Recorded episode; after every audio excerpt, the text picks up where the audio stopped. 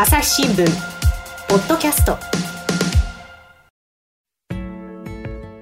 朝日新聞の神田大輔です、えー、今回はですねフィギュアスケートの話題話していこうと思います。来ていただいたのはですね東京スポーツ部の記者岩佐優さんです。岩佐さんよろしくお願いします。よろしくお願いします。はい。まあフィギュアスケートの選手といってもいろいろいますが今回のテーマになるのはどなたですかね？えっ、と羽生結弦選手を紹介したいと思っています。ああもうね誰しもが知るスターですけれども。ちなみに岩佐さんは羽生さんの取材はされてるんですか？え僕がフィギュアスケートを担当したのは昨年9月からなんですけれども、うん。なので昨年12月の世界全日本選手権が初めての取材となりました、はいはい、どうですか？どんな人なんですか？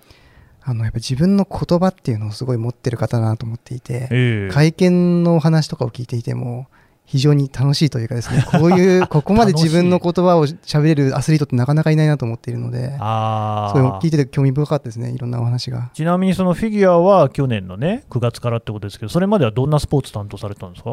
主にサッカーと、あと相撲が結構長かったですね。なるほど、はい、やっぱりね、力士の方なんていうのはね、なかなか言葉が少なかったりなんてありますもんね。そうですね、かなり極端に違うというかですね、やっぱり力士はなかなかおしゃべりする方は少ないんですけれども、やっぱりフィギュアスケートの方、結構自分で表現することが好きな方も多いかもしれないですね。もともとね、あの競技自体もそういう競技ですし、やっぱりそういう自分を伝えるっていうところが大事なんだろうっていうことですかね。そうですね、やっぱり表現をするっていうことに皆さん、あのこだわりを持ってらっしゃるので、そういったところでも言葉を皆さんうまく使うなという印象はありました。うん。で今回はただその羽生結弦さんの取材のことではなく羽生さんに関係のある方に取材をしてきたということですね。そうですね。あの羽生選手の小学校から高校の初めぐらいまであの指導をされていた都築翔一郎さんというコーチの方を取材してきたので、うん。うん、この2人のです、ね、関係性とかあのこれまでどういう歩みをしてきたのかということをお話しできればと思っています。あの都築さんということはおいくつなんですか？今83歳ね、あなるほど、じゃあもうかなりですね、えー、ベテラン中のベテランという感じ。そうですね、本当にいろんなアスリートの方もたくさん育ってきて、本当に羽生選手もすごい恩師として親している存在になりますね。うん。いやちょっとまず、その都築さんと羽生選手の関係性から聞いてもいいですか？はい。あの小学校2年生から高校1年生ぐらいまでえー、鈴木さんの指導を受けていました。もともと羽生選手、仙台出身なので、仙台で、あの鈴木さんの指導を受けていたということがありました。一度あの、その高校1年生ぐらいの時にですね、鈴木さんの元を離れたんですけれども、2011年に東日本大震災が起きまして、羽生選手がその地元仙台のリンクを使えなくなってしまったんですね。その時にあの鈴木さんは神奈川の方に移ってたんですけれども、神奈川のリンクをまあ提供するような形で練習場所として提供して、羽生選手が練習できたというような経緯もありまして、本当に羽生選手は今でも恩師として都築さんのお名前を挙げることが時々やります。でその都築さんの方もその羽生さんの試合を見に行ったりなんてこともあるんですか？あの最近はあまりなかったみたいなんですけれども、まあ、あの今年去年の12月の全日本選手権でですね3年ぶりぐらいに羽生選手の姿を見たというふうにおっしゃっていました、うん、そうですか、まあ、やっぱりね、そのなかなかこうお年も取られているし、全部を、ね、見に行くってわけにもいかないでしょうけれども、やっぱりその鈴木さんの中でも羽生選手というのはちょっと気になる存在ではあるんですか？そうですね。あの、やっぱりずっと気にかけていた存在だというふうにおっしゃっていまして、うん、あの時々まだあの大会とかが終わった後は連絡を取って、あの大会についてあの連絡を取ってこういうことは良かったねというようなこと話もしているというふうに聞いています。でその昨年末の、ね、会場にいらっしゃったっていう全日本選手権、これ、羽生さんはどんな成績なんでしたっけ？あの本当に5年ぶりの優勝ということでですね、はい、あれはもうひどく、すごくね、あの大きく報道もされましたけれども、まあ、圧倒的な、ね、演技でしたよね。そうですね。あの本当に今シーズン初めての試合だったので、どうなるのかって、本当にプログラムも全く公開されてなかったのでですね、本当にどういう姿で現れてくるのかもわからない状況だったんですけれども、本当に演技はもう圧巻の演技で、素晴らしい演技でしたね。うんで、その大会の方で都築さんは、その羽生さんとやり取りは何かあったんですか？えっとですね、あの都築さんは他の選手のコーチとしてあの会場には行かれてたんですね。であの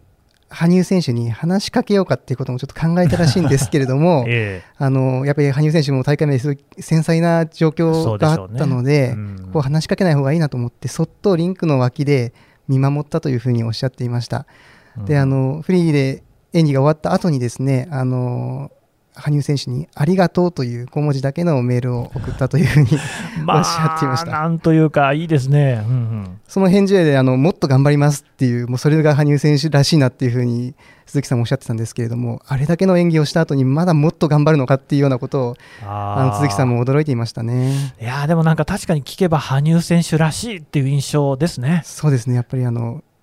どんどん先というか、もっと前に、もっと強くっていうことをいつも思ってらっしゃる羽生選手らしい返事なのかなというふうに聞いてて思いましたね。であのこの辺りですね、岩佐さんがあのインタビューでですね、えー、都築さんの取材をしている時の音源がありますので、こちら聞いていただきたいと思います。まずあの昨年末の全日本選手権で羽生選手が5年ぶりに優勝されましたけれども、あの現場に都築さんも他の選手のコーチとして行かれてたんですよね。はい。そうですね。あの今回久しぶりにあの公開練習から試合と見ることができましてね、まあ、大体想像してたようなものが、うん、多々ありましたけどただあの今回は全日本に入る前まで自分で一人で練習してたということをね後からちょっと分かってえ？っと思ってちょっと驚きだったですあそれほどあの自分をコントロールできるそのトレーニングも自分でちゃんと組み立てもでき、えー、それを実行してそして結果につなげるというようなねストーリーがやりきったというところのね成長はすごいなという驚きでした。えー、と同時にテクニック的にも非常に自分がやろうとしたことをたくさんの人に見てもらうということもね自分が当初から自分の演技を見てもらいたいこういう時期にこういうコロナの背景の中に見てきて皆さんに喜んでもらう。えー、フィギュアスケートをね通じて、うん、見てもらいたいというあののが彼の心の中にありそして同時に、えー、感謝の気持ちを持ちつつ、うん、本当にあのああいう演技をねやりきったっていうその人間的な成長っていうのはすごいなと驚きでした。ねえこれもう聞いただけでもちょっとこうこう胸に迫るものありますけど、83歳になられたコーチが、まあ、一番多感な時期ですと言いますかね、あの小学2年生から高1っていうことですから、そんな時期の羽生結弦さんを見てた、おそらくは今ほどやっぱりこうね、確固たる自分っていうのもなかったのかもしれない、でもそんな中でもうあの演技を見たら、もうしかも1人で練習をしていたっていうのが驚きだっていうようなことをおっしゃってましたね。そうですねあの今回、本当にあの羽生選手は普段カナダで練習してるんですけれどもカナダに行けなかったので本当に1人でずっと練習をされていたんですね非常に孤独だったと思うんですけれどもその中で自分を高めていくことができたっていうことをやはり鈴木さんは驚きながら感心していましたね。であの人間的な成長がねすごいなというふうに驚いたと。でそれで、えー、ありがとうと5文字のメールを送ってるっていうところがね、またなんかちょっと印象的ですね。そうですね、あの本当に鈴木さんと羽生選手というのは、本当にもう深い信頼関係で結ばれていて、多分いろんな言葉をで伝えなくてでも、多分ありがとうで全てが伝わるような、そういう関係性なんじゃないかなというふうに思いました。ね、なんかいいですよね。でまあ、そのそんな子どもの頃の羽生選手なんですけれども、都築さんの印象としてはどんな感じなんですか？すごい負けず嫌いだったっていうのを いうのを非常におっしゃっていましたね。今もね、そんな感じみたいですけども、昔から。ね、あの、うん、本当にうまくいかない時ってもうどうにかしてやってやるんだっていうことで常にあの前向きにチャレンジしていましたしその年上のあのお兄さんたちとよく喧嘩とかもしていたみたいなんですけれどもそういう時にも絶対に負けないんだっていうようなことを表していたっていうふうに鈴木さんはおっしゃっていましたね、うん、うん、もうだからそれこそ小児の出会った頃からずっとそこは変わらないと。そうですね、やっぱり多分アスリートとしての素質というか、はいはい、負けず嫌いというのはやっぱり絶対に必要なことだと思うんですけれども、うん、そこは小学校の時から思っていたんだというふうに鈴木さんもおっしゃっていました。なるほど、このあたりもね、取材の音源がありますので、ちょっと聞いてみたいと思います。自分を信じきるもうダメかなとかややめたいなとかダメかなとか思ってもその自分を信じきるっていうところが、まあ、やっぱりすごいところだなと思うんですけどそれは子供の時もそんな様子はあったんですか？何か思い出がありますか？いやとにかく負けず嫌いです。とにかく負けず嫌い。だから何かそういうものが出た時にはやっぱりそれにやっぱりまず負けず嫌いが働きますから挑戦します。引かないです。ある時は一瞬はあのそういう気持ちになっても一歩相当ダメなない限りは引かないです。それほどやっぱりしっかりしてる心の持ち主だと私は思いますね。だからやっぱり多分そういうことは今までたくさんあったけどご両親がそれをうまく導かれたんではないかなと思います。やっぱ本本人では働かないご両親の力がねあったと思います。例えばな、えっと昔の話で言うと年上の子に挑戦してったりとかうん。そういうところなんでしょうか？何をした時に感じたんでしょなう何をした時に？は羽生君が何をこう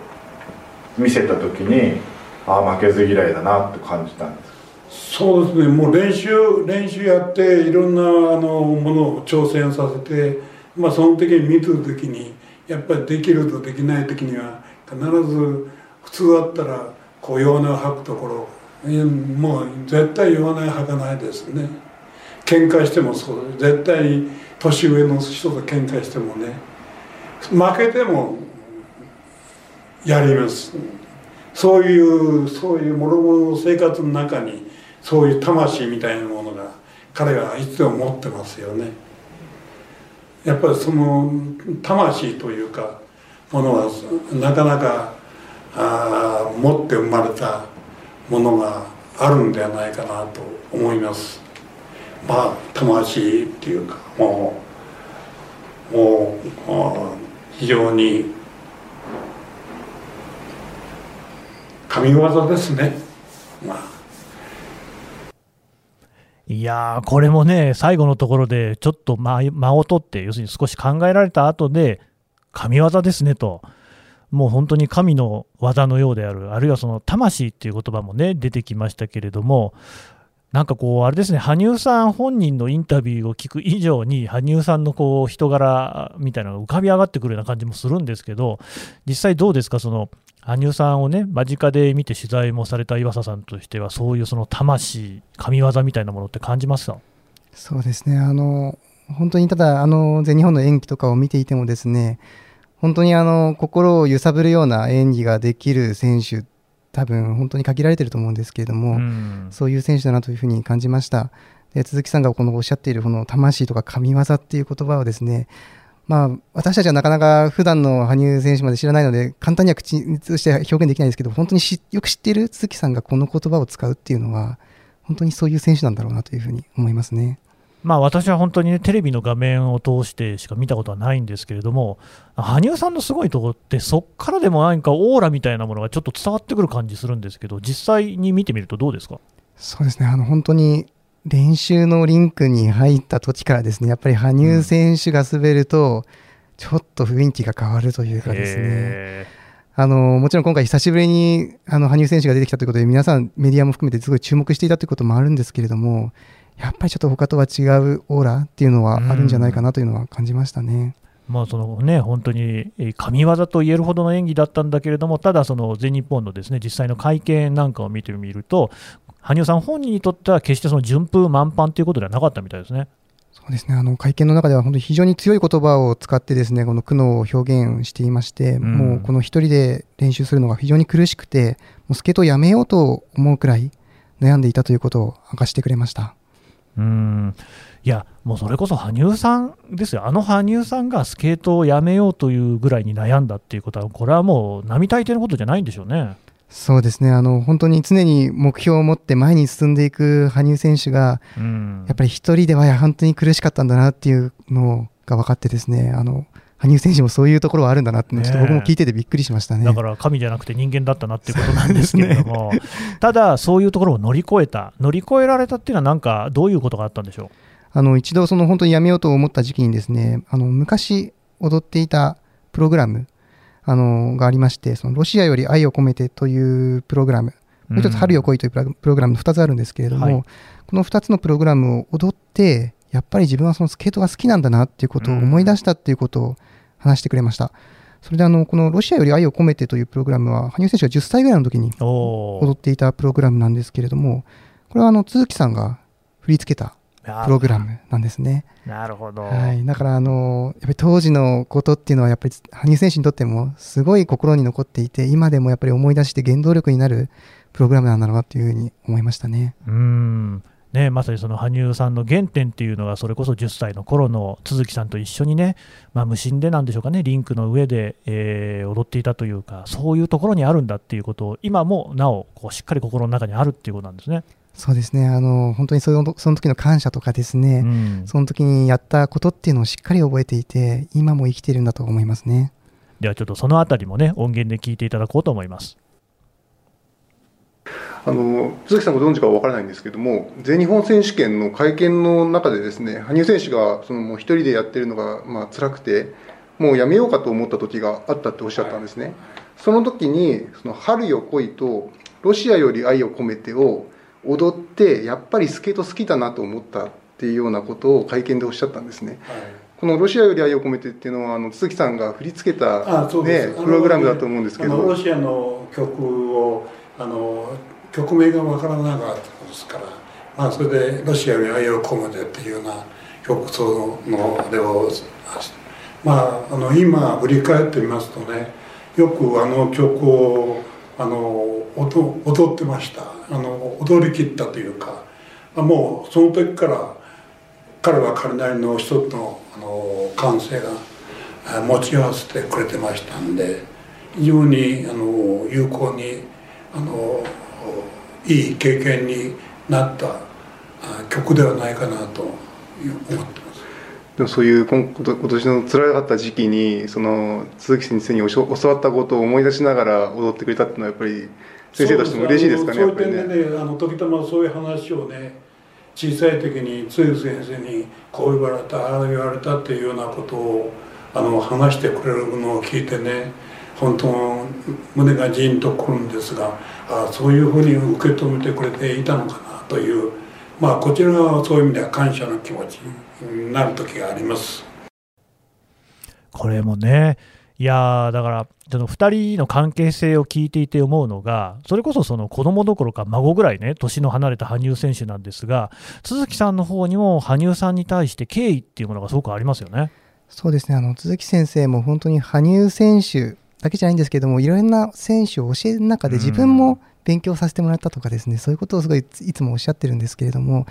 鈴木さんにとってもやっぱり羽生選手に出会ったことっていうのが非常に大きな経験なんだったななんだろうなというふうに思いますね。ねえでやっぱりそのここで一つ感じるのが、スポーツって、まあ、競技ですから、そこにはどうしても勝敗っていうものがあるんだけれども、まあ原点になっているのはスポーツそのものの楽しさっていうことなんですかね？多分そうですねあの本当にこの羽生選手が今回辛く辛いって思ってしまった時にうん。その昔のその楽しかったっていうことを思い出してそれで頑張ることができたっていうのがその一つの証なのかなと思っていてうん。やっぱりその楽しかった記憶とかあの時にこういうふうに頑張ったんだっていうのがやっぱりどこかでパワーにつながってくるのかくるのかなというふうに思いました。うんなんかね、だから僕もね、そうやってスポーツ部の方にね、記者の方に出ていただくたびに思うのが、なんスポーツって今のこの世の中で何なのかなと、それこそコロナでスポーツ自体の存立も危うい、あるいは観客が入れない、オリンピックもどうなるかわからないなんていう中で、まあ、ある種、スポーツの立ち位置が問われているわけですよね。なんだけれども、やっぱこういうその、まあ、それこそね、まあ、言葉にすると安っぽくなっちゃうんですけど、魂の交流的なこと。っていうのが起きる現場って、実はスポーツ以外だともうあんまないのかなって気もするんですよね。そうですね。あの純粋に確かにあの人の心を揺さぶることができるっていうのはなかなか今の時代難しいことだなと思いますしそのパワーを持つアスリートっっていうのがやっぱり力を与えてくれる存在として一つ、まあ、有効なものな有効な存在だということは確かだと思いますね。ねえーちょっとね、お話はね、まだ続くんですけれども、これまたあの次回続けていきたいと思います。とりあえず引き取ります、岩佐さん、どうもありがとうございました。ありがとうございました。朝日新聞ポッドキャスト朝日新聞の我が家の朝は質問から始まる電線にスズメやカラスが止まっても感電しないのはなぜ？身の回りのことから広い世界のことまで。いろんな質問が毎朝新聞の一面に載って君のもとへやってくる。ママなんで？なんでだろうね。さあめくって探して答えを発見。あった。スズメより電線の方が電気を通しやすいからか。毎朝のワクワクが未来を開く。朝日新聞はい、というわけで、えー羽生結弦選手に関して、えー鈴木翔一郎さんの視点を通じてですね、これ取材をしました岩佐優記者に聞いてきました。それで岩佐さん、あのー今、スポーツ部のフィギュアスケートの取材班では、えー、と YouTube のチャンネルを立ち上げてるそうですね。そうですね、あの YouTube チャンネルでですね、あのろいろな選手のインタビューとかですね、うん、あの元選手の解説動画とかですね、いろいろな形でフィギュアスケートに関心を持っていただけたらなと思って YouTube に力を入れています。なるほど。これはあれですか、YouTube でなんて検索したら出てきますかね？フィギュアスケートチャンネル、朝日新聞うんうん、キスクライプラスっていうような表記でなるほど。調べれば出てくると思います。ね、キスクライというとね、もうスケートファンの方にはおなじみの単語ですけど、そこにプラスをつけて、だからそのキスクライだけじゃないよと、その外でもいろいろなそのスケートの楽しみ、あるいはですね、さまざまな感情みたいなのもあるんだよっていうような意味合いですかね。そうですね、もちろんあの普段の試合の取材とかをしてですね、そこを表現するっていうのはこれ前の朝日新聞の中でもやっていたんですけれども、その現場だけじゃなくてですね、あのその外であの活動している方とかですね、その中ではなかなか書けなかった話とか、そういったところも YouTube の中で紹介できればなというふうに考えています。こう岩佐さんも出てくるんですか？僕はこうやってあの 今回の鈴木さんのこのあのインタビューもです ええ。ね今後多分そこに載っていくと思うんですけれども、はいはい。私が出演というか、まあ、一応あのインタビューしている立場としてまあね、何度か映ってるのは鈴木さんでしょうから、岩佐さんの顔が見れるわけではない。はいねあーまあ、じゃあ今後は見せていただくことを期待しつつね、あのキスクライプラス、朝日新聞のフィギュアスケートでね、検索すると多分出てくると思いますので、ぜひね、ご覧になっていただければと思います。岩佐さん、どうもありがとうございました。ありがとうございました。朝日新聞ポッドキャスト、朝日新聞の神田大輔がお送りしました。それではまたお会いしましょう。この番組へのご意見ご感想をメールで募集しています。ポッドキャストアット朝日 .com podcast アットマーク朝日 .com までメールでお寄せください。ツイッターでも番組情報を随時紹介しています。アットマーク朝日ポッドキャスト。朝日新聞ポッドキャストで検索してみてください。